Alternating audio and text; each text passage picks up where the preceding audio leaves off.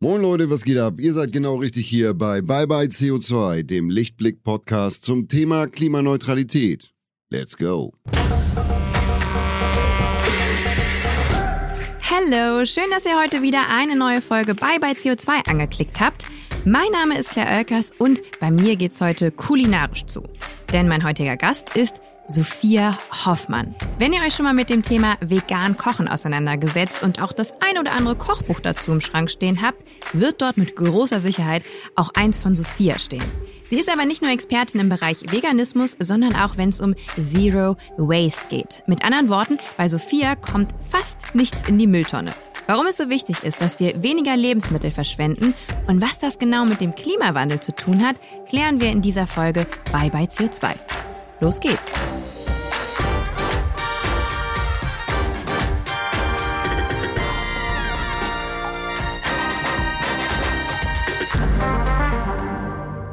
Hallo Sophia. Hallo, guten Morgen. Danke für die Einladung. Ja, du bist jemand, der schon morgens sehr energetisch ist, ist mir, fällt mir hier gerade auf. Ja, ich bin eher ein Morgenmensch, durchaus. Ja. Du, du bist ein Morgenmensch? Ja, aber ich habe auch einen kleinen Hund seit, seit einem halben, dreiviertel Jahr und da äh, wird Morgenspaziergang gemacht, so ab 7.30 Uhr. Insofern. Ah, ab 7.30 Uhr bist du schon auf der Straße. Was ist denn das für ein Hund? Äh, ein Mischling, wilder kleiner Mischling aus Polen, ja. Auf deiner Homepage steht, du bist Köchin, Autorin und Aktivistin aus Berlin. Ähm, möchtest du dich aber noch mal ganz kurz in deinen eigenen Worten vorstellen? Wer ist Sophia Hoffmann und was macht Sophia Hoffmann? Hallo, ich bin Sophia Hoffmann. Ich bin Köchin, Autorin und Aktivistin aus Berlin. Nee, also ich teile, ähm, ich habe vor zehn Jahren meine Leidenschaft äh, fürs Kochen zu einem Beruf gemacht. Das heißt, ich bin Autodidaktin, habe aber seit ich ein Teenager bin immer wieder in der Gastro gearbeitet, habe in meinen Zwanzigern ganz viele andere wilde Dinge gemacht, habe zehn Jahre aufgelegt, habe Musik gemacht, äh, ganz unterschiedliche Sachen und bin so ein bisschen beim Kochen gelandet, habe aber auch journalistisch gearbeitet und schreibe eben auch übers Kochen und meine Kochbücher und diese Schreibarbeit oder ja in einer gewissen Weise auch so Bildungs- oder Empowermentarbeit zum, zum Thema Essen und Kochen ist auch ein ganz wichtiger Teil davon. Und das mit der Aktivistin, ja, das ist halt über die Jahre so gewachsen, weil einfach sehr viele dieser Themen halt auch politisch sind einfach und ich jemand bin, die ähm, gerne diese Stimme dann auch nutzt, um Sachen zu thematisieren und hoffentlich zu einer Veränderung beizutragen. Du lebst vegan, du kochst vegan. Ähm, wie bist du zum Veganismus gekommen? Ich war als Teenager schon das erste Mal Vegetarierin. Das war in den 1990er Jahren. Das war noch ein bisschen schwieriger alles damals, sage ich mal so. Da gab es auch noch nicht so viel. Dann hatte ich so in meinen Zwanzigern so eine, ja, so eine, ich sage immer so eine Trotzphase, so, ah oh ja, aber Fleisch schmeckt mir halt so gut, habe das so ein bisschen verdrängt wieder. Also mhm. damals war das wirklich so ein, so ein, so ein äh, Tier, Tierliebe-Thema als Teenager. Und, ähm, und dann über die Jahre sind irgendwie immer mehr Menschen in meinem Umfeld, waren schon vegetarisch und dann hat sich das wieder so ein bisschen reduziert bei mir. Und ich kann mich erinnern, 2010 habe ich einen Artikel in der Süddeutschen Zeitung damals gelesen. Da ging es das erste Mal um diesen Zusammenhang zwischen CO2-Ausstoß, äh, Rinderzucht, äh, ähm, Klimakrise. Und das war mir davor überhaupt nicht bewusst. Wusste ich nicht, dass das ein Thema ist. Und dann habe ich mich da so ein bisschen damit äh, stärker beschäftigt. Und dann war irgendwie diese Gedankenschwelle von vegetarisch zu vegan und ähm, Genau, also ich sage es immer so, ich bin, äh, ich bin so zu 90, 95 Prozent vegan. Ich bin nicht super dogmatisch. Ich mache ab und zu mal Ausnahmen oder wenn ich auf Reisen bin oder so. Hab das ein paar Jahre sehr streng gehandhabt, aber ich bin vielleicht einfach nicht so ein dogmatischer Mensch. Was sind denn ähm, Ausnahmen? Also wo passiert denn das doch mal, dass du vielleicht ein, keine Ahnung, ein Stück Käse oder so isst? Wenn ich zum Beispiel genau weiß, wo der herkommt oder irgendwie den Bauern persönlich kennt. Bei Eiern ist vielleicht noch ein besseres Beispiel. Ne? Ich habe auch Freunde, die haben Hühner im Garten, wo ich eben weiß, die werden auch nicht geschlachtet oder so. Aber das ist so minimal, dieser Konsum mittlerweile. Und das ist halt meine, meine persönliche, ja, ähm, Art, damit umzugehen. Also vielleicht auch anderen Menschen gegenüber. Ne? Es gibt, finde ich, nicht nur dieses Schwarz-Weiß. Es geht einfach darum, tierische Produkte zu reduzieren und Genau, also oder ich arbeite momentan auch noch in einem Café, das vegetarisch ist, das nicht vegan ist, also koche dort auch vegetarisch. Alle meine Bücher, meine Rezepte sind vegan. Ähm, aber das ist für mich zum Beispiel auch eine okay Kompromisslösung, weil dieses Café wieder so ein Kreislaufkonzept hat, ein Low-Waste-Konzept. Und da habe ich so viel Schnittmenge, weißt du, mit den anderen Themen, alles, ja, Low Waste ist auch bei dir ein Kernthema, da würde mhm. ich gerne äh, gleich drüber sprechen. Mhm. Ähm, vegan, vegane Küche, ähm, die lebt mit so gewissen Vorurteilen. Ne? Viele Leute sagen, ach, vegan, das schmeckt gar nicht. Oder vegan ist teuer. Oder vegan kochen ist umständlich. Mhm. Ähm, wie siehst du das? Schmeckt vegan nicht? Ich, Entschuldigung, dass ich lache, aber. ich habe auch dazu übrigens ein Zitat gefunden. Ja. Ähm, ja, vegan schmeckt, sagst du. Schmeckt es nicht, hat wahrscheinlich einfach jemand schlecht gekocht. Ja, genau. Das würde ich wahrscheinlich immer noch so sagen. Nein, aber schau, ich, ich meine, das, das, irgendwie muss ich diese Frage seit zehn Jahren beantworten, beziehungsweise habe ich langsam das Gefühl, dass ich sie nicht mehr so oft beantworten mhm. muss. Also ich, da hat sich schon eine Menge getan. Also gerade in einer Stadt wie Berlin muss man natürlich dazu sagen, aber auch in anderen Städten. Also ich sehe das ja auch immer wieder, wenn ich unterwegs bin. Es tut sich schon was. Und ich glaube, wir sind mittlerweile über den Punkt weg, dass wir das diskutieren müssen, ob das schmeckt oder nicht. Also ähm, das hat einfach viel mit, mit Unwissen zu tun, dass eben auch Köche, Köchinnen vielleicht sich noch nie damit auseinandergesetzt haben in einem Restaurant oder eben da so eine, so eine, so eine Abneigung haben. Ähm, also natürlich schmeckt's, äh, klar. Ist vegan teuer? Nein. Das ist das nächste Vorurteil. Nein, überhaupt nicht. Also du lässt ja eigentlich, ich meine jetzt mal überspitzt formuliert, du lässt ja eigentlich was weg. Mhm. Vegan ist dann teuer, wenn man, ähm, wenn man die Vorstellung hat, dass es irgendwie auf der Basis von Ersatzprodukten äh, äh, gekocht werden muss. Aber das ist was für mich das brauche ich nicht, um vegan zu kochen. Ich kann dir auch aus Linsen und Gemüse äh, was Leckeres machen. Ne? Also ähm, man kann super günstig, regional, saisonal, pflanzlich kochen. Und ich glaube, das beste Beispiel sieht man auch so international, so in der indischen Küche. Ne? Da gibt's ja ganz viel vegetarische, vegane Gerichte. Das ist nicht teuer gib mir eine Zwiebel, gib mir eine Karotte und ich mache dir ein leckeres Abendessen.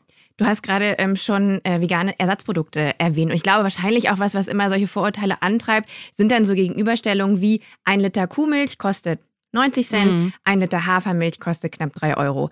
Ähm, kannst du ein bisschen erklären, warum das eigentlich so ist? Naja, das ist ja, also da gibt es mehrere Gründe. Das ist ja einerseits so, dass die unterschiedlich besteuert werden ähm, weil einfach tierische Produkte einen niedrigeren Steuersatz haben. Das wird auch seit Jahren von den HerstellerInnen pflanzlicher Produkte thematisiert und als ungerecht empfunden. Anders gesprochen, Produkte, die klimafreundlicher sind, sollten eigentlich niedriger besteuert werden, meiner Meinung nach. Ähm, und gerade tierische Lebensmittel haben ja einen sehr großen Impact aufs Klima. Ähm, das ist natürlich ein Teil davon. Ähm, und dann muss man natürlich auch dazu sagen, dass die, dass die tierverarbeitende Industrie einfach subventioniert wird. Also mhm. es wird quasi vom Staat gefördert. So wie diese Preise gerade bei der Kuhmilch sind, das hat ja nichts mit der Realität zu tun. Ich guck mal ganz kurz, weil. Du hast dein Buch hier auf den Tisch gelegt. genau. Zero Waste Küche. Das ist dein vorletztes Buch. Das ist mein ne? vorletztes vier Buch. Bücher schon geschrieben. Genau, und das sind einfach so viele Zahlen, dass ich manchmal nachschlagen muss. Ich habe auch noch ein paar Zahlen hier auf meinen Zetteln. Ja. Also ähm, in der konventionellen Landwirtschaft bekommt ein Milchbetrieb 0,27 Euro für einen Liter Kuhmilch. 0,40 Euro wären mindestens notwendig, damit das Produkt überhaupt kostendeckend ist. Wenn man sich das mal, also das heißt, es wird subventioniert. Das mhm. ist nicht kostendeckend. Und nur deshalb kann Milch so billig sein. Und das muss man einfach mal wissen. Ja. Was kann ich denn eigentlich machen, wenn ich jetzt diese Zahlenvergleiche sehe, verstehe, wo das Problem liegt? Mhm. Ähm, hab ich, kann ich, kann, habe ich Handlungsspielraum? Kann ich was machen, dass sich das ändert? Das muss sich ja ändern. Mhm. Anders einkaufen. Und da sind wir wieder beim Kostenthema. Und das Kostenthema ist natürlich ein riesiges Thema, ne? Und auch was, was ich in dem Kontext mit Lebensmitteln, mit Bio, man kennt es so, diese Diskussion ganz oft diskutieren muss. Da sind wir dann schon wieder im Zero, Thema Zero Waste. Aber weißt du, es hängt alles super zusammen. Deshalb schmeiße ich es mhm. jetzt einfach mal raus. Es gibt dieses Zitat von äh, Vivian Westwood, dieses Buy less, choose well, make it last was eigentlich so aus dem Fair Fashion Kontext stammt. Also kauf weniger, ähm, such genau aus und, und mach, mach das meiste draus. Äh, das würde ich halt auch bei Lebensmitteln sagen. Also wenn ich Kuhmilch konsumieren möchte, dann wirklich schauen, dass man vielleicht eine regionale Biomilch kaufen kann. Die kostet mehr, aber dann gucke ich vielleicht, dass sie mir nicht schlecht wird und dass ich nur so viel kaufe, wie ich wirklich konsumiere. Also ähm, wir haben in Deutschland äh, ein Wertschätzungsproblem gegenüber Lebensmitteln. Wir kaufen viel zu viel, viel zu billig und schmeißen eine Menge weg. Kurz gefasst. Zero Waste ist ein großes Thema. Wir reden mhm. ähm, gleich drüber. Ich würde kurz vorher noch ähm, was anderes mit dir machen. Ähm, wir berechnen gerne mal den CO2-Fußabdruck von unseren GästInnen. Und ähm, das würde ich gerne auch mit dir machen. Jetzt siehst du ein bisschen angespannter aus. Nee, ich bin super gespannt. Ich freue mich. Hast du das schon mal gemacht? Ach, ich glaube nicht. Vielleicht vor, vor Jahren. Ja. Es ist natürlich auch nur ein Richtwert. Ne? Ja, also ich stelle dir ja ein paar Fragen. Ganz, ganz, ganz, ganz genau kann jetzt auch dieser Wert jetzt nicht deinen, äh, jetzt deinen tatsächlichen Verbrauch abbilden. Aber ich finde, es ist immer ganz, ganz gut, um auch irgendwie, manche haben ja dann einen echt hohen Abdruck, ähm, um einfach so ein bisschen darüber in den Austausch äh, zu Mhm. kommen. Ne? Und es ist ja wichtig, dass wir eben ähm, über Themen wie Zero Waste, ähm, wie CO2-Emissionen, dass wir einfach darüber reden, Mhm. ähm, Wissen verbreiten. Ähm, deswegen machen wir jetzt deinen CO2-Schnellcheck. Ähm, sind so ein paar, naja, auch manchmal ein bisschen privatere Fragen. Aber äh, Frage Nummer eins: Anzahl der Personen in deinem Haushalt. Zwei. Zwei. Ähm, Wohnfläche. Puh, 65 Quadratmeter. 65. Nächste Frage: Strom, Öko? Ja. Okay, war ich auch von ausgegangen. Ähm, besitzt du ein Auto? Du bist mit dem Fahrrad gekommen, habe ich gehört. Kein Auto. Nutzt du die öffentlichen? Ja. Jetzt äh, kommt ein interessanter Punkt und zwar Flugreisen. Fliegst Mhm. du manchmal? Ich hab's, äh, ich habe ja die Fragen schon äh, mal gelesen vor unserem Gespräch und ich bin die letzten zwei Jahre gar nicht geflogen. Gar nicht. Mhm. Ähm, bist du aber trotzdem mal weit gereist und hast das dann irgendwie mit. Ich habe das Zug? kompensiert. Also ich habe, ich bin eigentlich in den letzten Jahren nur geflogen, wenn es nicht mit dem Zug ging. Okay. Aber du würdest jetzt sagen, auch so auf die nächsten zwölf Monate äh, geschaut, fliegen das. Vielleicht, also es gibt einen Flug, der geplant ist, da muss ich dazu sagen, mein Partner ist aus Island und da kommt man sehr schwer hin. Das stimmt, ja. Also ich habe es schon mal recherchiert. Man, es gibt eine Fähre, die dann aber ein paar Tage und so fährt. Ab wo? Ähm, Man muss dazu sagen, so weit, äh, so lang ist der Flug aber auch nicht, ne? das ist sind schon- drei Stunden. Ja, das ist auch immer noch. Genau. Also das ist so das, aber da, auch da bin ich so, also da fliege ich nicht jedes Jahr hin. Aber das Kompensierst zu, du, wenn? Ja, ja, immer. Darf ich das trotzdem hier eintragen? Das wären ja dann so, wenn, wenn wir sagen, Das, ein. genau, und das wäre vielleicht auch was, was eventuell dieses Jahr oder Anfang nächsten Jahres noch dazu käme. Also hin und zurück wären wir dann bei sechs Mhm. Flugstunden. Dann deine Ernährungsform. Ich klicke mal Veganern, ohne Mhm. jetzt groß nachzufragen. Ähm, dann sind wir auch schon am Ende der Fragen. mhm. Trommelwirbel.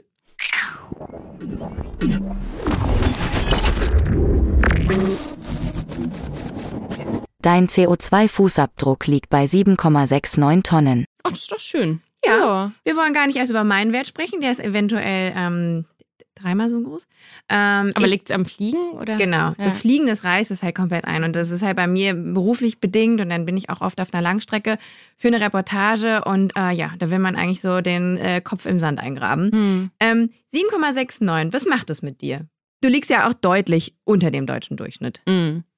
Puh, was soll ich jetzt, also äh, es überrascht mich jetzt nicht, weil es ja schon auch so sehr bewusste Entscheidungen sind. Also ich habe sehr viel in den letzten Jahren wirklich proaktiv versucht, so zu verreisen, dass ich nicht fliegen muss, berufliche Reisen so zu gestalten, dass ich nicht fliegen muss. Ähm, Auto spielt für mich halt in meinem Alltag in, in der Stadt natürlich äh, keine Rolle.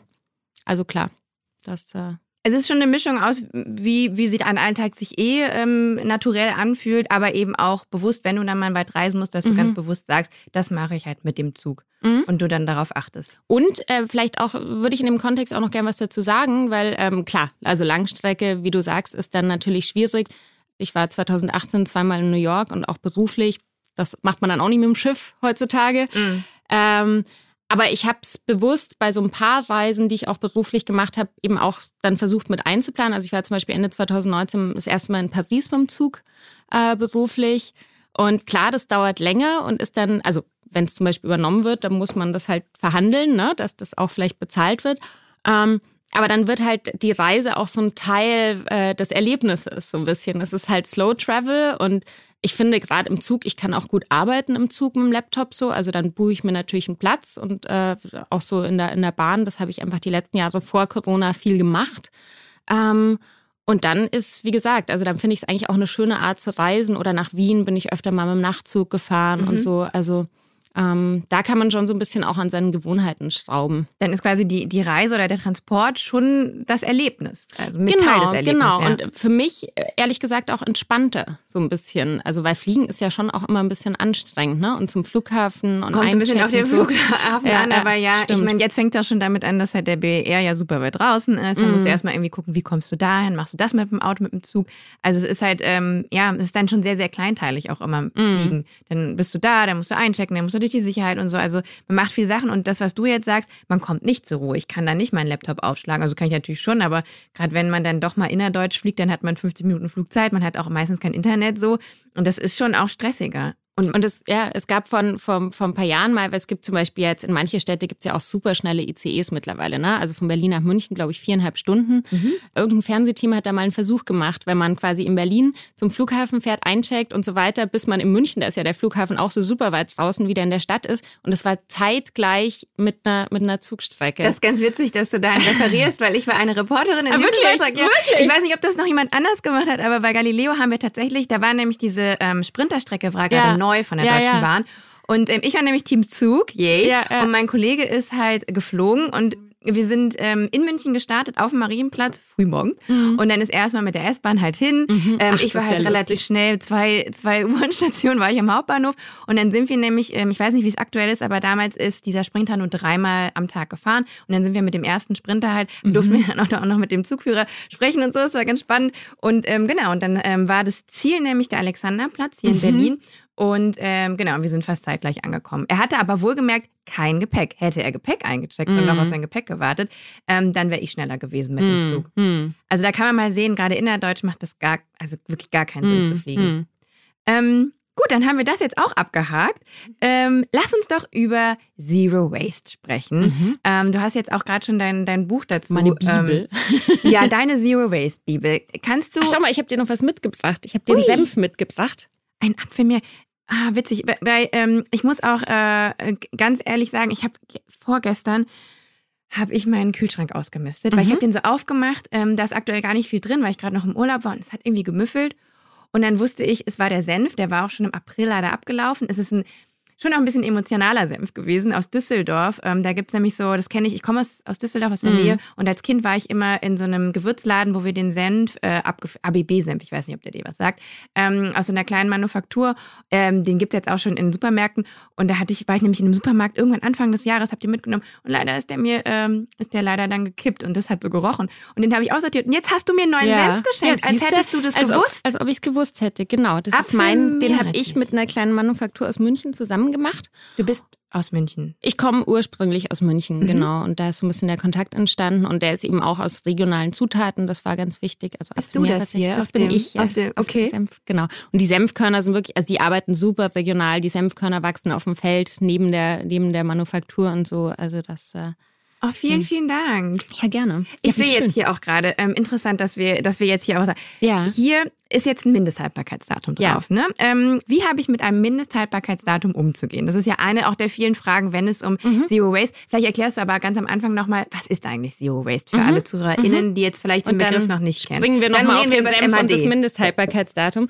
Genau, also Zero Waste ist ja so ein Begriff, der einfach die letzten Jahre sich so ein bisschen äh, verbreitet hat, sage ich mal, international, auch im englischsprachigen Bereich ganz viel. Ähm, und das heißt ja eigentlich so übersetzt so viel wie kein Abfall oder keine Verschwendung. Ähm, und auch, ich benutze ihn gern eben, weil er so für diese verschiedenen Komponenten steht. Also es gibt äh, gibt ganz verschiedene Komponenten. Es gibt eben einerseits Lebensmittelverschwendung, es gibt äh, diese, diesen Aspekt der Plastikverpackung, es gibt ja äh, ein Zero Waste Movement, wo dann Leute versuchen, möglichst unverpackt zu konsumieren. Ähm, es gibt diese Minimalismus-Idee, die mit Zero Waste zusammenhängt, dass man einfach versucht, weniger und bewusster zu konsumieren. Also es sind so ganz viele Komponenten. Aber jetzt im Kontext mit meiner Arbeit, meinem Buch, geht es vor allem um das Thema Lebensmittelverschwendung. Das ist eben auch ein Klimathema. Also in Deutschland sind es 18 Millionen Tonnen, 18 Millionen Tonnen im mhm. Jahr, die verschwendet werden. Und äh, da gibt es eine Studie vom WWF dazu. Und 40 Prozent davon im Privathaushalten. Und diese 40 Prozent, das ist was, wo wir selber was dran drehen können. Der Rest ist nochmal ein anderes Thema. Da muss meines Erachtens auch die Politik was machen. Aber in diesem Bereich, was können wir zu Hause machen, finde ich, lohnt sich drauf zu gucken. Und da mache ich so meine Arbeit. Dieser Podcast wird präsentiert von Lichtblick. Für alle NeukundInnen gibt es mit dem Code Podcast50 einen 50-Euro-Bonus auf alle Lichtblick Strom- und Gasprodukte. Für eure klimaneutrale Energie für zu Hause und unterwegs. Den Code könnt ihr auf lichtblick.de einlösen. Weitere Infos dazu findet ihr in den Show Notes. Was glaubst du denn, was so die Allgemeinheit für ein Verhältnis zu Lebensmitteln hat? Das ist ja schon sehr anonym. Ne? Wir mhm. gehen in den Supermarkt, mhm. ähm, wir sehen da irgendwie das, das Obst, Gemüse, wie das da irgendwie schön aufgebahrt ist. Man hat gar nicht mal so den, den Zusammenhang, dass das mal mhm. irgendwo an einem Strauch war oder an einem Baum hing. Ähm, ist das vielleicht auch der Grund, warum wir das nicht so richtig wertschätzen und mhm. respektieren? Genau, also du hast es schon gesagt, wir haben definitiv ein Wertschätzungsproblem. Also die Tatsache, dass so viel Lebensmittel in Haushalten weggeschmissen werden, äh, ist ein Luxusproblem, sage ich auch gerne mal überspitzt, weil wir können uns das leisten. Das impliziert auch so ein bisschen, dass Lebensmittel zu billig sind, also gerade tierische Produkte zum Beispiel. Ähm, und äh, natürlich, also es ist ein ganz komplexes Thema und ich beschäftige mich wirklich seit Jahren damit. Es gibt nicht so eine Antwort, ne? Aber ich sehe schon auch eine große Verantwortung und ein großes Problem in der in der Wirtschaft, in der lebensmittelerzeugenden Wirtschaft, wo wir zum Beispiel beim MHD, sage ich gleich noch was dazu sind. Es geht in Deutschland immer nur um möglichst billig, billig, billig, also auch in den ganzen Werbekampagnen von den Supermärkten, wenn man sich das mal so anschaut, dann diese, diese Idee des Überangebots, zum Beispiel beim Thema Brot, ein Riesenthema, ist nochmal, ne, gab es nochmal eine eigene Studie, jede fünfte Backware in Deutschland landet im Müll ist ein riesen Klimathema, was da Getreide verschwendet wird. Ja, das wird ja alles angebaut, verarbeitet und so weiter. Ähm, aber diese Idee, dass bis abends immer alle Regale voll sein müssen, das ist natürlich nicht äh, nachhaltig. Ja. Jetzt hast du gerade schon das Wort Klima verwendet. Mhm. Ähm, inwiefern hat denn Lebensmittelverschwendung mit dem Klimawandel zu tun? Mhm. Es ist einfach, ähm, es ist einfach Energieverschwendung. Also äh, gerade beim, beim Thema Brot, finde ich, kann man das sich schön bildlich vorstellen. Es gibt diese Studie vom WWF, die sagt, jede fünfte Backware, habe ich gerade gesagt, das ist eine Anbaufläche von der Größe der Insel Mallorcas an Getreide, die jedes Jahr in Deutschland verschwendet wird. Also das kann man sich ungefähr vorstellen. Und, und Getreide ne, muss gepflanzt werden, muss, muss wachsen, muss geerntet werden, muss verarbeitet werden. Auch diese Verarbeitung, Getreide zu Brot zu machen, Mehl zu malen, also diese ganzen Schritte, das wird komplett ne, in Wind gesetzt. Und, ähm, und das ist komplett verschwendete Energie. Und das spiegelt sich in allen Erzeugungsbereichen wieder. Was die LandwirtInnen alles anbauen, was einfach alles im Müll landet oder es nicht mal vom Feld in den Laden schafft, ist auch ein Thema, ne? Weil ja, ich habe schon gelesen, es sind auch schon irgendwie 14, 15 Prozent, die äh, gar nicht erst in den Läden landen, Total. weil es irgendwie Ernte, Verarbeitungsprobleme, irgendwas. Zu krumm, zu unkonventionell, genau. Das ist ja auch nochmal die Sache, wie wir quasi als Konsumenten uns dann auch äh, die Lebensmittel vorstellen, wie die zu, zu sein haben. Ne? Also mhm. Also wenn da halt eine krumme Karotte ist, dann greift man lieber zur, zur Geraden, ne? wenn die überhaupt, wenn die krumme überhaupt erst im Supermarkt landet. Beziehungsweise es ist so ein bisschen ein Teufelskreis, weil dann auch die Supermärkte wiederum sagen, der Konsument möchte. Mhm. Aber wenn der Konsument, die Konsumentin das gar nicht anders kennt, ne, weil sich das irgendwie so eingebürgert hat die letzten 40 Jahre, weil ich meine, Gurken zum Beispiel, ne, Gurken sind ja von Natur aus meistens nicht so klar. Ich weiß nicht, wie man eine Gurke so im, im Garten oder auf dem Feld gesehen hat. Die sind ja fast immer so gekringelt und geschwungen. Das ist eigentlich die normale Form der Gurke. Und dann irgendwie zu sagen, ja, aber der, der Kunde möchte das so. Was passiert mit den krummen Gurken? Naja, ein Teil dieser, dieser aussortierten Gemüse wird vielleicht noch irgendwie industriell verarbeitet. Ne? Ist bei der Gurke weiß ich jetzt nicht, aber bei, bei Karotten oder so, es gibt ja viele Produkte, wo dann so ein Gemüse mit drin äh, ist. Püree, genau. genau, ja. Aber ein großer Teil, ja, wird auch einfach verkippt. Ne? Und das ist schon verrückt. Beziehungsweise, da sind wir wieder beim politischen Thema, ich habe auch mal mit einem äh, äh, Kürbisbauern zum Beispiel bei einem Event zu tun gehabt, wo ich ein Dinner gemacht habe zum Thema Lebensmittelverschwendung. Ähm, der meinte, es ist halt in Deutschland so bürokratisch, selbst wenn er diese Kürbisse, die er nicht verkauft kriegt, spenden möchte, wird es ihm eigentlich schwer. Es ist für ihn einfacher, äh, von der Bürokratie her die äh, wegzuschmeißen, als die jemandem zur Verfügung zu stellen. Ja, wo du das gerade sagst, das, das ist so schockierend. Und ich habe mich mal in dem, äh, in dem Zuge auch damit auseinandergesetzt. Ich meine, wir gehen in Supermärkte. Ich habe auch mal eine Zahl rausgesucht. Also es gibt ja diese Vollsortimenter, das sind diese riesengroßen Supermärkte, mhm. wo die gefühlt jedes Produkt, was es, was es gibt, auf dem deutschen Markt führen. Die haben bis zu 40.000 Artikel mhm. in ihrem Sortiment. Jetzt kann ja ein jeder, äh, auch wenn man eine große Familie hat und deswegen eben auch eine breitere, sich einer breiteren Produktpalette auch bedient. Ich meine, ich komme nicht über 50 Produkte. Mhm. Ja, und ähm, dann kann man auch sich ein bisschen ausrechnen. Die haben ja auch alle, reden wir gleich noch drüber, ein MHD, müssen irgendwann aus den Regalen wieder rausgenommen werden. Ähm, jetzt gibt es Ketten und ich glaube, Biomärkte äh, ähm, bieten das vermehrt an, dass die quasi auch sagen, auch Sachen, die jetzt kurz vorm MHD oder mhm. nach dem MHD sind, ähm, stellen die zum Beispiel Foodsharing-Geschichten ähm, zur Verfügung. Aber viele auch äh, große zentral geführte große Ketten, ich will jetzt keine Namen nennen, Mhm. die schmeißen die Sachen weg und auch Leute, die sagen, ey, ich nehme es auch noch, auch wenn das jetzt irgendwie, wenn es eine Mhm. Delle hat oder äh, schon über ein MHD ist, die dürfen das rein von der Konzernregelung äh, Regelung Mhm. her. Mhm. Ähm, die werden, man sieht das auch oft gerade in Berlin hier, da sind ähm, die Container auch abgeschlossen. Mhm. Ähm, warum ist das so? Wie, wie kann das überhaupt, wie, wie darf das überhaupt so sein? Ja, das fragen wir doch mal äh, die Politik. Nein, es ist wirklich, also ich, ich, ich kann es nicht nachvollziehen und es gibt in, in einigen europäischen Ländern gibt es diesbezüglich auch einfach Gesetzgebungen. Ne? Also meines Erachtens müssen einfach diese Unternehmen in die Verantwortung genommen werden. Also ich glaube, in Frankreich, in Tschechien gibt es ja mittlerweile einfach Gesetzgebungen, dass die sozusagen eine Verantwortung haben gegenüber diesen Lebensmitteln. Das heißt, entweder die müssen gespendet werden oder irgendwie weiterverarbeitet oder ähm, oder man muss irgendeine Strafpauschale, also es muss irgendeine Regelung geben, weil das ist einfach null reguliert. Und, ähm, und wie du schon gesagt hast, es ist ja zum Beispiel, das wissen viele Leute gar nicht, in Deutschland nicht verboten, abgelaufene Lebensmittel zu verkaufen. Nur viele dieser Supermarketten machen das nicht aus so, einem, aus so einer eigenen Guideline heraus.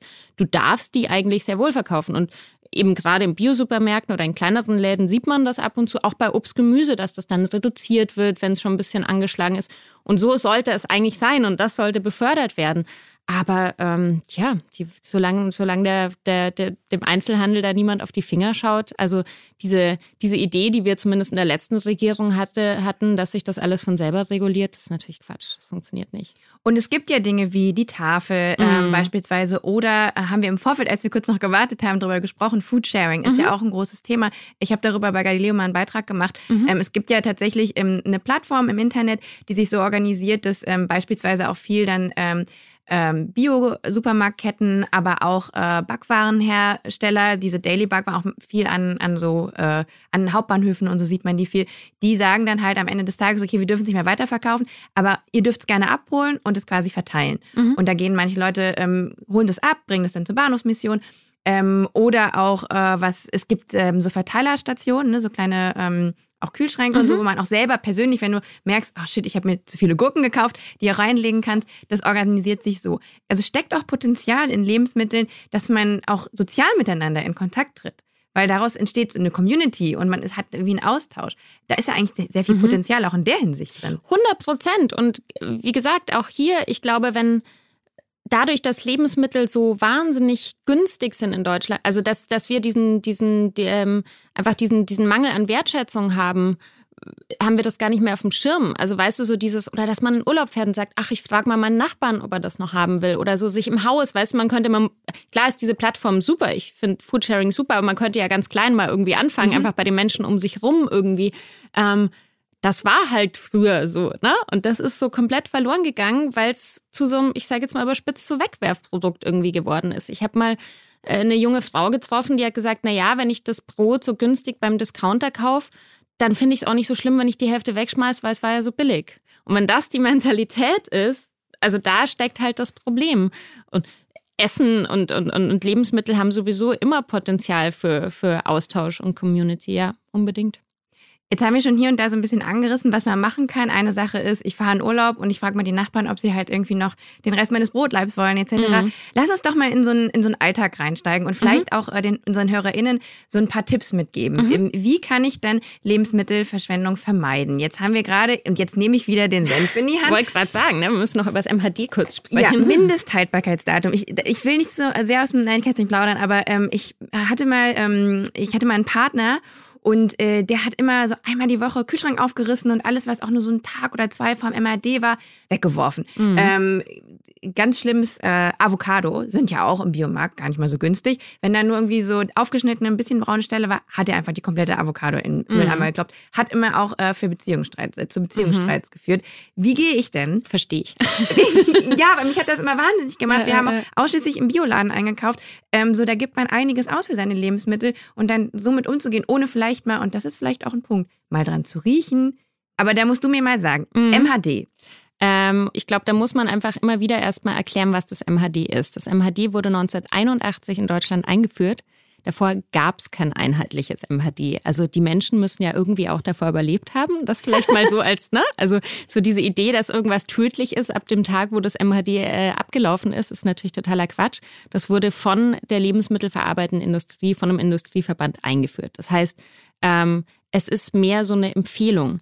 Es ist, äh, das MHD sagt darüber aus, was für eine Konsistenz, du hast schon gesagt, Konsistenz, Geschmack, Farbe ein Lebensmittel am Tag äh, der Erzeugung hatte und bis zu diesem Datum ist es sozusagen äh, garantiert. Und danach, gerade Thema Senf ist ja ein schönes Beispiel, kann sich mal ein bisschen was absetzen. Senf kann zum Beispiel an Geschmackintensität äh, verlieren.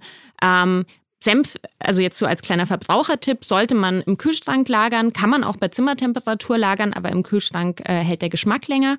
Und wenn du jetzt vorhin gesagt hast, dein Senf ist schlecht geworden, ähm, klar, also wenn du ne, Sinne benutzen, riechen, schmecken, wenn du das gemerkt hast, dann war das so. Aber nur weil das MHD abgelaufen ist, also Senf kann man rein theoretisch noch Jahre essen nach Ablauf des MHDs.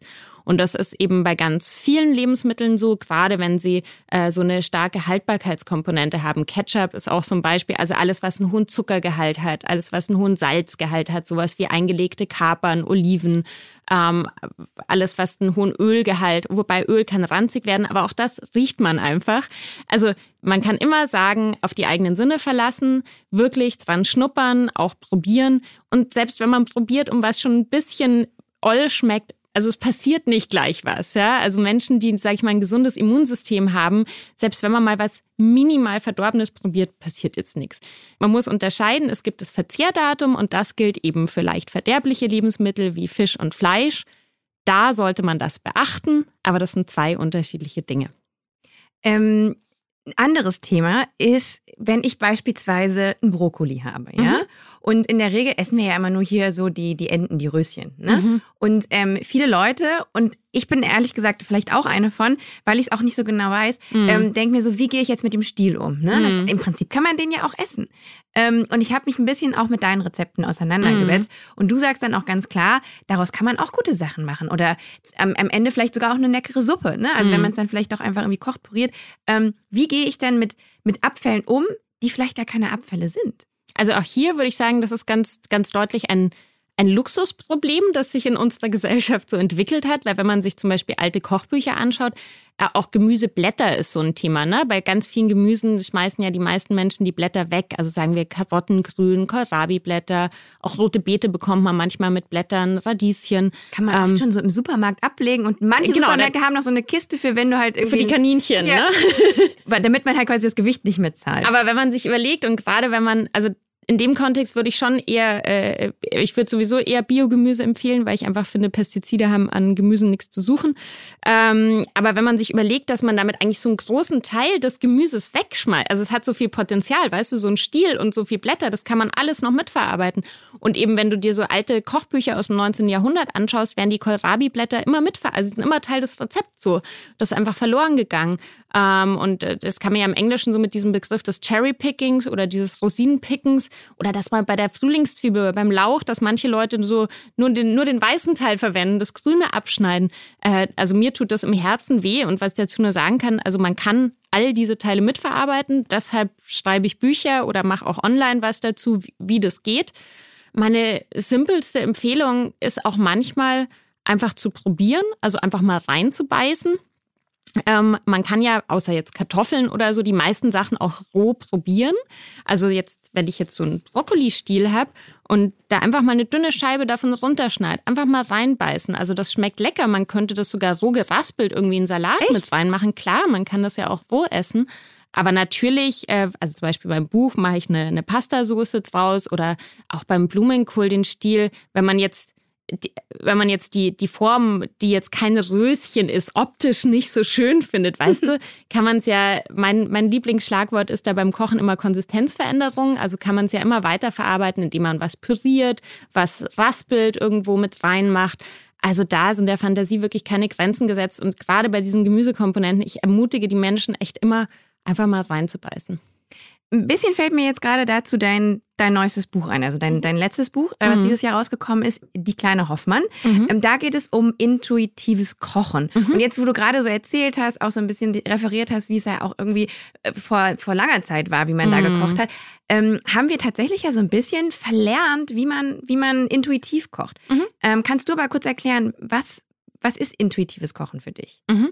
Also intuitives Kochen ist sozusagen genau das, dass ich, ähm, dass ich aus den Sachen im besten Fall, die ich zu Hause im Kühlschrank oder im Vorratsschrank habe, dass ich den aufmache und mir denke so, ah geil, da könnte ich jetzt das und das und das machen. Also das ist so, ich liebe intuitives Kochen und ich habe erst im Nachhinein kapiert, dass das ein sehr großes Glück ist, dass ich das von klein auf gelernt habe, in dem Fall von meinem Papa und viele Leute, wie du sagst, das vielleicht auch nie richtig so gelernt haben. Ja, ich zum Beispiel. Genau. Ich und- musste als kleines Kind immer raus aus der Küche. Meine Mutter war so, ja, raus, raus, raus. Ja, weil die selber, glaube ich, auch unsicher war und Ja, so. ja. Und mit den ganzen, meine Mutter kommt aus den Philippinen. Das heißt, sie hatte vorher, auch bevor sie, also sie ist kurz vor meiner Geburt, halt nach Deutschland gekommen, diese ganzen Geräte und so. Und sie wollte mal alleine sein in der Mhm. Küche. Und das hat sie nervös gemacht. Deswegen habe ich das nicht mitbekommen. Mhm. Und ich sehe auch, also ich bediene mich jetzt gerade, es gibt ja diese Kochboxen so mit den Mhm. Rezepten und ich hangel mich dann immer so total am Rezept lang ne? Mhm. und bin dann Mhm. froh, dass ich es irgendwie geschafft habe. Mhm. Ähm, deswegen, ich habe, also ich bin auf jeden Fall, äh, ich kaufe mir morgen dein Buch. Ich wollte gerade ich sagen, Mist, jetzt habe ich das andere mitgebracht, verdammt. Also du hast das von deinem Papa mitbekommen. Genau, ich hatte wirklich das große Glück und der ist halt auch so ein kreativer Mensch und der hat immer Sachen ausprobiert und auch dieses, was ich immer predige in der Küche, Trial and Error, ne, dass mal was schief geht. Man kann nur kochen lernen, wenn auch mal was schief geht. Man muss Sachen ausprobieren und auch Geschmäcker mal ausprobieren. Meistens ist es ja dann doch immer noch irgendwie essbar und so. Also ich sehe dieses Buch fast so ein bisschen auch als Empowerment eben, eben, sag ich mal, für Menschen wie dich, die das eben vielleicht nicht zu Hause gelernt haben, weil ich erstens glaube, es ist nie zu spät dafür. Also man kann da auch auf jedem Level so einsteigen. Oh, vielen Dank. Ich, ich sehe das immer wie so ein Puzzle, weil ich denke, so man kann auch mit zehn Puzzleteilen, man kann ja so mit einzelnen Gerichten anfangen, ne? Und ähm, das haben ja auch viele Leute, dass sie so ein paar Standardgerichte haben, in denen sie sich sicher ja, fühlen. meine Veggie Bollo. ja. Ja. Sehr gut. Schön, dass du die Bollo auch als Beispiel nennst, weil die habe ich auch als Grundrezept in dem Buch mit drin. Und dann habe ich die Bollo. Dann zum Beispiel bei uns zu Hause ist es mein Freund, der macht einmal im Monat, macht der so einen riesengroßen Topf vegane Bollo. Ist ja auch, da sind wir wieder bei der Meal Prep, ne? dass man auch das Kochen im Alltag vereinfachen kann. Dann kann man zum Beispiel direkt was mit Pasta essen. Dann macht er meistens noch eine große Lasagne. Da kann man was einfrieren. Äh, dann hat man da auch schon was auf Vorrat. Dann kann man natürlich so eine Bollo auch super äh, nehmen, um zum Beispiel Gemüse zu füllen damit. So Zucchini oder Paprika oder so. Ähm, also du hast eigentlich schon sofort so drei, vier Gerichte äh, oder im Sommer auch mit Zucchini-Nudeln zum Beispiel. Ähm, und das ist so eine, ein Grundrezept, das man dann variieren kann. Oder sagen wir mal, man lernt einmal, wie man Risotto macht. Und dann kann man Risotto immer saisonal mit verschiedenen Gemüsen, mit verschiedenen Zutaten machen. Und so setzen sich dann halt so Puzzleteile zusammen und keine Ahnung, mein kulinarisches Puzzle hat jetzt halt schon sehr viele Teile, weil ich das schon so lange beruflich mache. Und natürlich braucht man so ein paar handwerkliche Grundkenntnisse, aber man kann eben Step by Step anfangen und das mit diesem einfach mal reinbeißen, einfach mal trauen. Ich glaube, das ist so wichtig. Und wie du sagst, einerseits kommt es vielleicht aus einer sozialen Prägung, aber auch hier, ich muss einfach immer wieder auch die Wirtschaft schimpfen, weil natürlich ist auch ein, ein, ein lebensmittelerzeugender Markt interessiert dran zu sagen, ah, die Fertigsoße, das geht viel schneller, bist ja doof, wenn du dich zu Hause hinstellst. Aber ganz ehrlich, wenn du das einmal drauf hast, dann machst du dir auch aus dem, was zu Hause ist, in zehn Minuten geile Nudeln mit dem, was da ist. Ja? Hast du irgendwie ein paar getrocknete Tomaten, bisschen Knoblauch, bisschen, weiß ich nicht, Oliven und zacki zacki. Oder irgendwie so ein bisschen mit einer Erdnussbutter, Sojasauce. Ne? Also man kann da super schnell äh, sich wirklich was zaubern. Und das sehe ich schon auch als Ermächtigung für Menschen, sich selber Essen zubereiten zu können. Ich glaube, das Wichtigste, was du für mich persönlich gerade gesagt hast, war, dass man auch versagen darf, dass auch mal irgendwie was anbrennen darf oder auch mal irgendwie was nicht so gut schmecken darf. Weil das, ich bin da sehr unverzeihlich. So wichtig, das ist so wichtig. Und ich meine, das ist selbst, wenn man, wenn man beruflich kocht oder jetzt irgendwie Rezepte entwickelt, die dann in Bücher kommen. Also manche musste ich, das war für mich auch so ein, so ein Schlüsselerlebnis, dass man halt manches auch x-mal ausprobieren muss, bis es so gut ist, dass ich es in so ein Buch reinschreibe. Ja, das ne? freut mich sehr zu hören, dass Ja. auch du quasi nicht irgendwie einfach irgendwie zwei Sachen zusammenhaust und es ist dann sofort perfekt. Was denkt man ja natürlich immer von Ja, ja. Und nein, natürlich, also ne, kriegt man so ein Gefühl für Dinge. Also ganz wichtiger Aspekt, den ich auch in dem Buch nenne, ist zu probieren. Ich erlebe ganz viel, dass Menschen das, was sie kochen, zwischendurch nicht probieren. Also so abschmecken, würzen, das gehört einfach dazu, dass man immer wieder äh, kostet ne, und merkt so, ah, was könnte jetzt noch fehlen. Das muss man üben. Ja? Mhm. Aber natürlich, wenn man jetzt irgendwie zehn Jahre beruflich kocht, dann schmeißt man vielleicht so eine Salatsauce zusammen, probiert da mal kurz und denkt, ah, jetzt habe ich jetzt schon ganz gut nach Gefühl gemacht. Aber das ist dann reine Übungssache. So die italienische Oma, die jetzt, sage ich mal, seit 70 Jahren die gleiche Bollo kocht, die macht es wahrscheinlich nach Gefühl und nach Geruch. Die muss wahrscheinlich nicht mehr probieren. Meine Bollo mache ich auch tatsächlich blind. Ne? Siehste? Ja. Und, und, was ich auch immer sage ist, also bei mir ist dann immer irgendein Fleischersatz drin. Also ich ja. esse kein Fleisch. Und, ähm, und viele merken das dann gar nicht, dass da kein Hackfleisch genau. drin ist. Da das, bin ich immer sehr stolz. Das drauf. ist geil, oder? Da ja. ist Bollo wirklich, ja klar, weil das ist genau das Ding, ne? Das ist halt durch die, durch die Gewürze, durch äh, äh, was weiß ich, die Kräuter, den Knoblauch, dann macht man vielleicht noch irgendeinen Wein mit rein oder so.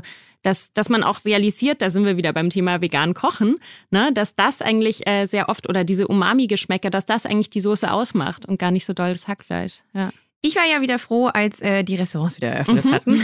Und ähm, das ist jetzt äh, kurz meine Überleitung äh, zum Thema Gastronomie. Ja. Ähm, du hast eben auch schon gesagt, du kochst in einem Restaurant. Ich ähm, weiß auch, es ist das Isla Coffee Berlin. Mhm. Und du hast gerade darüber gesprochen auch schon, dass das nicht ein, dass es ein bisschen ein anderes Restaurant mhm. ist. Mhm. Ähm, Stichwort Kreislaufwirtschaft. Mhm. Ähm, was passiert im Isla äh, Berlin? Mhm. Genau. Also es ist ein Café, muss ja. ich dazu sagen. Genau. Also wir haben so Tageskarte, wir haben eben Brunch, Frühstück und so. Und ähm, und vielleicht kann ich das im ne-, Nebensatz auch noch erwähnen. Also ich plane gerade ein eigenes Restaurant. Ja, ich habe gesagt, das wäre auch meine nächste Frage okay, gewesen. ähm, und genau, also bei Isla ähm, werden zum Beispiel, also diese Kreislaufidee ist, dass Nebenprodukte mitverarbeitet werden. Das prominenteste Beispiel ist bei uns die Milch. Wie gesagt, es ist ein vegetarisches Kaffee. Das heißt, was viele nicht wissen, wenn Milch aufgeschäumt wird im Kaffee, dann bleiben Reste. Wir mhm. sammeln diese Milchreste, die werden in sehr häufig einfach weggeschüttet. Ähm, das ist natürlich sehr gute Biomilch aus Brodowin. Ähm, aber auch die vegane Milch wird äh, gesammelt und äh, da wird Ricotta und Joghurt draus gemacht bei uns in der Küche. Die vegane Milch wird verbacken, zum Beispiel im Rührteig, im Kuchen.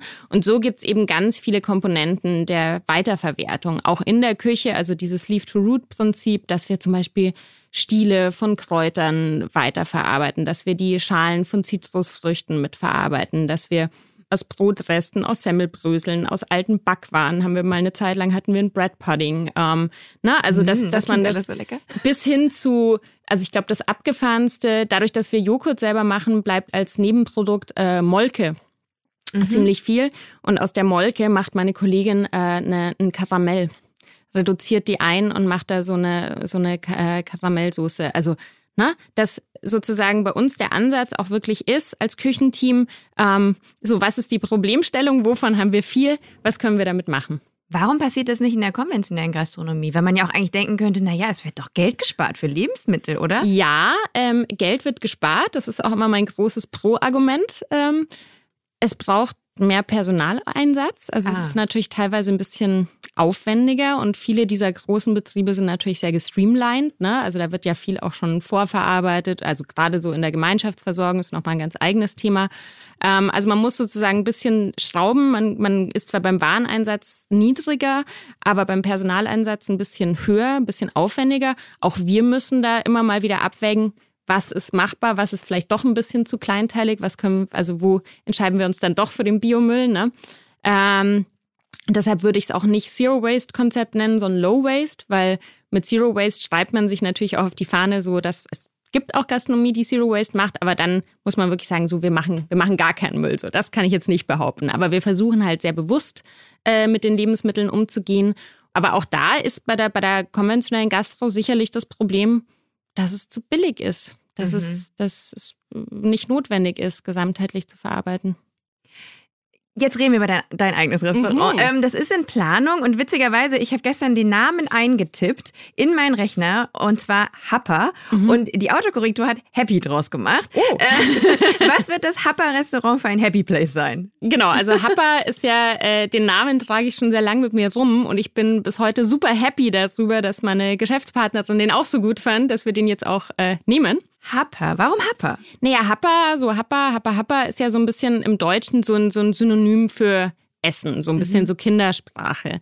Und ich glaube, die meisten deutschsprachigen Menschen wissen, was damit gemeint ist. Und es ist einfach so basic gutes Essen irgendwie. Und ich finde es aber auch lautmalerisch. Ich finde es einfach ein sehr positives, lustiges Wort. ist was, was man sich merken kann. Und ähm, genau, deshalb Papa. Und äh, ja, vielleicht kurz gefasst, also es ist lustig, die Idee gibt's schon seit 2017. Äh, da habe ich meine äh, Geschäftspartnerin Nina Petersen kennengelernt. Die war damals bei Restlos Glücklich äh, ehrenamtlich tätig, auch ein Verein, der sich für Lebensmittelwertschätzung engagiert. Und wir haben damals äh, Workshops zusammen gemacht und äh, halt schnell festgestellt, dass wir beide eigentlich diesen Traum haben. Ähm, Nina hat dann ein Kind bekommen, dann kam, also es war nicht geplant, dann kam Corona. Oh ja. Ähm, genau, also die Idee, äh, das Konzept gibt's jetzt echt schon eine Weile. Äh, ihre Tochter ist mittlerweile drei. Jetzt, so langsam, nehmen wir die Idee wieder auf und, und sind jetzt auch wirklich mal ordentlich in der Finanzplanung und so. Das Konzept, äh, ich versuche so den Elevator-Pitch jetzt so schnell wie möglich zu machen. Ähm, das Konzept ist einerseits ein Mittagstisch, ähm, wo wir eben sehr ähm, einfache gute pflanzliche Küche, also das wird natürlich 100% vegan mhm. äh, machen. Ähm, es wird dann zusätzlich abends äh, Dinner-Events geben, aber wir werden nicht jeden Abend offen haben. Okay.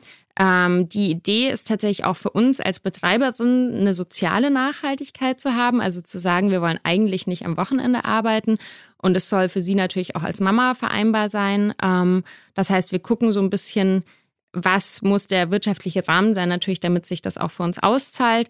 Aber uns sind auch unsere Pausen und unsere Ruhetage ganz wichtig. Ist ja ein und großer Aspekt auch bei Gastronomie. Man genau. hört immer wieder, wie sehr dann auch äh, Leute ähm, so verbrennen, die in der Gastro arbeiten. Äh, Anthony Bourdain zum Beispiel auch ein ja, ganz gutes ja, Beispiel. Ja, ähm, gut, der war am Ende äh, ja, eigentlich Reporter, also da kommt einiges so zusammen. Du, Ähm, und, und ganz ehrlich, also ich war in den letzten zehn Jahren auch schon einige Male sehr kurz vom Burnout. Also es ich, kommt ja. aus unserer persönlichen Erfahrung auch, dass wir, das ist sicher ungewöhnlich, aber dadurch, dass wir jetzt schon so lange drüber sprechen, hatten wir viel Zeit, das auch so ein bisschen das Pferd von hinten aufzuzäumen, zu sagen, was brauchen wir denn auch, damit wir Mhm. das gesund für uns irgendwie umsetzen können. Und genau, und was vielleicht noch ein wichtiger Aspekt ist, also natürlich ist dieser Zero- bzw. Low-Waste-Aspekt ein Teil davon. Das heißt, wir werden ähm, gucken, dass wir Lebensmittel auch beziehen. Ich sage jetzt mal nicht nur gerettete Lebensmittel, aber es gibt zum Beispiel äh, Unternehmen wie Querfeld in Berlin, die gerettete Lebensmittel auch an Gastro vertreiben und so weiter. Also schon so eine Möglichkeit auch zu haben, mit solchen Lebensmitteln zu arbeiten. Ähm, wir wollen eine Biozertifizierung, was im Gastrobereich noch unüblich ist. Ne? sehr unüblich ist in Mhm. Deutschland, meiner Meinung nach auch so ein bisschen so ein blinder Punkt, weil sehr viele äh, Menschen zwar Bio einkaufen, aber äh, in Restaurants immer nicht so richtig nachfragen, denken, ja, das wird schon irgendwie passen. So, wir wollen das halt gewährleisten. Ähm, ist zum Beispiel in skandinavischen Ländern viel mehr gang und gäbe, dass das einfach so ein, so ein Standard auch ist. Genau. Und wir wollen das ein bisschen sexier machen, weil ich glaube, das hat in Deutschland auch noch so ein bisschen so ein, so ein angestaubtes Image. Und ja. Gibt es da schon eine zeitliche Referenz? Wann kann ich am Papa Mittag essen? Das kommt jetzt drauf an, wie schnell wir eine Location finden. Bis dahin versuche ich vielleicht nochmal selber irgendwie das ein oder andere Gericht mir Unbedingt. mittags zusammenzuzaubern. ähm, wir neigen uns äh, dem Ende zu. Ich habe noch ein, zwei Fragen an dich. Ähm, vielleicht diese hier. Hm, Ich habe hier immer so einen kleinen Fragenkatalog, dann gucke ich immer drauf. Hau raus. Ich würde dir gerne ähm, folgende Frage stellen. Glaubst du, dass ein Leben komplett ohne Müll machbar ist? Vielleicht jetzt nicht morgen, aber irgendwann in einigen Jahren. ähm, also ich in, Be also in Bezug auf heute sage ich immer so ein bisschen provokant, äh, wer Zero Waste lebt, das ist ein Fulltime-Job. Also ähm, in dem Setting in der Stadt lebend, aktuell glaube ich, ist es nur mit sehr großen Herausforderungen möglich. Ähm, ganz ohne Müll weiß ich nicht. Aber ich glaube, dass sehr viel möglich ist und äh, dass es, dass man sehr viele Bereiche sehr viel optimieren kann, um wirklich Dinge zu recyceln, wieder zu verwerten und Müll drastisch zu reduzieren, ja.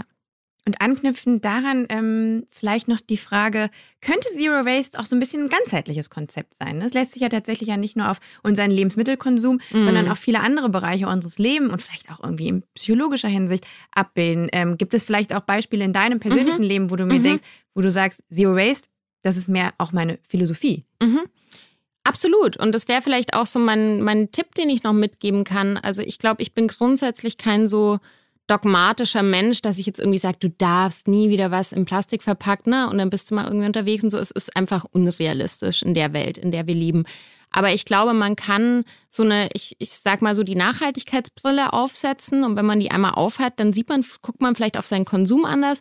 Also dass man sich einfach immer so die Frage davor stellt. Ich gucke zum Beispiel, wenn ich irgendwas einen Haushalt neu anschaffe, schaue ich immer, Gibt es eine Plastikalternative? Gibt es was, was vielleicht aus einem Material ist, was irgendwie abbaubar ist, was vielleicht aus Holz ist oder was aus in der Küche so was aus Metall ist, was einfach langlebiger ist? Also ist ja auch bei, beim Thema Kleidung zum Beispiel, ne?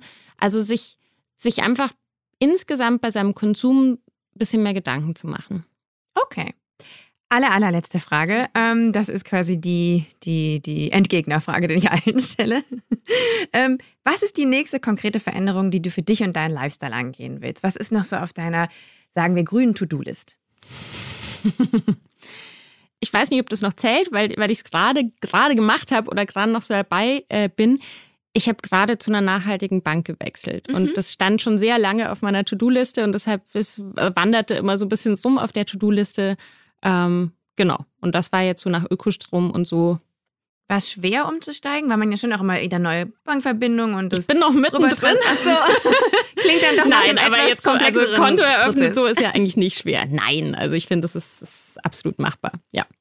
Und genau, und das wäre vielleicht auch noch ein Tipp, egal ob man jetzt selber ein Unternehmen hat oder nur als Privatperson, auch mal so ein bisschen in diese Bereiche zu schauen, die man nicht so auf dem Schirm hat. Ne? Also auch kann ja auch sowas sein wie, ähm, also ne, Strom ist eines, Bank ist eines, also ein bisschen so in diese Bereiche zu schauen. Da gibt's ja, ähm, was weiß ich, das kann auch, wenn du jetzt eine Webseite hast, zum Beispiel äh, der Host sein oder so. Mhm. Auch in diesen Bereichen gibt's ja schon äh, ökologischere Alternativen einfach. Oder mal ein bisschen weniger googeln und mehr auf Ecosia suchen oder Ecosia, so. ja. ja. Zum Beispiel kann man auch auf dem Handy, habe ich auch auf dem Handy als Suchmaschine, ne? Solche Sachen. Ja, ja voll.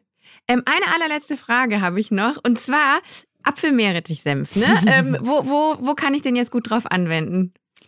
Auf alles. Also das ist tatsächlich ein Senf. Äh, der, die Idee war auch einen Senf für Menschen zu machen, die eigentlich nicht so gern Senf mögen. Also der ist nicht besonders scharf. Den kann man auch. Die Inspiration war mein Freund, der gerne auch Senfbrot isst. Also Auf Brot. Ja, also man kann den auch pur einfach essen. Der ist recht fruchtig. Man nennt ihn auch den Kindersenf. Ja, ich, also ich, ich nehme auch tatsächlich so ganz klassischen Senf, äh, habe ich schon lange nicht mehr gemacht, aber so, ich glaube, das hat jeder vielleicht schon mal gemacht, so ein, so ein halbes Brötchen nehmen und da dann einfach nur Senf drauf Ja, genau. Also der schmeckt pur, aber ich finde, ich nehme Senf zum Beispiel super gern für, für Salatsoßen, für so eine Vinaigrette einfach mhm. ne, mit rein. Oder einfach zur Verfeinerung in Soßen oder in eine, auch in eine Suppe mal ein Löffelchen mit rein. Ich finde Senf passt so ziemlich zu allem. Die, die äh, eine von den, von den Chefinnen vom Münchner Kindle, die backt sogar Kekse mit Senf. Wirklich? Oh Gott. You know. Also ich, ich taste mich mal heran. vielen, vielen Dank nochmal für das Geschenk. Das ist das allererste Gästinnengeschenk, was ich bekomme. Oh, wie? Danke dafür, Sophia. Danke für deine Zeit ja. ähm, und ähm, für den ganzen Einblick Zero Waste. Ich glaube, einige haben jetzt sehr, sehr viel gelernt und können vieles mit ihnen in ihren Alltag mitnehmen. Ich auch. Ähm, ich werde mich mal an den Brokkolistiel äh, heranwagen und ähm, vielleicht als Hilfestellung ähm, ein bis zwei Bücher von dir äh, äh, beziehen. Ähm, danke dir für deine Zeit. Danke für die Einladung, hat Spaß gemacht. Liebe HörerInnen, an dieser Stelle folgt wie gewohnt mein persönliches Resümee von dem Gespräch mit Sophia. Und es ist mal wieder ein Gespräch, in dem mir bewusst wird, wie sehr wir uns und unseren Alltag aufbrechen und in Frage stellen müssen. Wir bereiten uns nahezu jeden Tag Mahlzeiten zu, machen uns Frühstück, kochen. Und das machen wir auf die Art und Weise, auf die wir das immer machen. Da haben wir klare Routinen und Gewohnheiten, fast ein bisschen wie ferngesteuert. Und jetzt mal Hand hoch, wer von euch schmeißt, genauso wie ich, den Stiel vom Brokkoli weg? Ja, ich sehe zwar eure Hände nicht, aber ich könnte mir vorstellen, einige von euch. Und das machen wir gar nicht böswillig. Wir haben halt einfach nicht auf dem Schirm, dass auch der Brokkoli-Stiel essbar ist. Und das kann viele Gründe haben, weil wir das von unseren Eltern so gelernt haben oder weil uns das Selbstbewusstsein oder die Kreativität fehlt, was Kochen angeht. Oder vielleicht war der Brokkoli eh so günstig, dass es uns fast ein bisschen egal ist, ob wir den Rest weiterverwenden. Wir müssen aber lernen, Lebensmittel wieder zu wertschätzen, weil das einen großen Impact aufs Klima hat. Und so kitschig das auch klingt, wir müssen uns mit den Lebensmitteln wieder verbinden. Da hilft es sich zu informieren, wie viel Aufwand und Energie notwendig ist, damit eine Gurke im Supermarkt liegen kann. Und es hilft, sich auf seine Sinne, und nicht auf ein Label zu verlassen, wenn es darum geht, den Wert eines Nahrungsmittels zu bestimmen. Auch ein auf dem Preisschild günstiger Brokkoli ist wertvoll und so auch ein Senf, der laut Label vielleicht schon abgelaufen ist. Wir müssen wieder mehr unser Bewusstsein einschalten. Und auch etwas, das in meinen Gesprächen immer wiederkehrt, nobody's perfect. Eine Gurke ist nicht perfekt und darf auch mal krumm sein. Und auch du und ich dürfen mal was in der Pfanne anbrennen lassen. Und das natürlich auch sinnbildlich auf dem Weg, unser eigenes Leben klimaneutraler zu gestalten. Wenn ihr Lust auf leckere vegane Rezepte habt, dann schaut doch mal auf Sophia Hoffmanns Website vorbei. Außerdem findet ihr mehr Inspiration zum Thema Klimaneutralität auf unserer Website oder unseren Social-Media-Kanälen. Genauere Infos dazu findet ihr in den Show Notes. Ich hoffe, dass ihr auch in zwei Wochen wieder mit dabei seid zu einer neuen Folge Bye Bye CO2. Bis dahin, bleibt sauber und tschüss.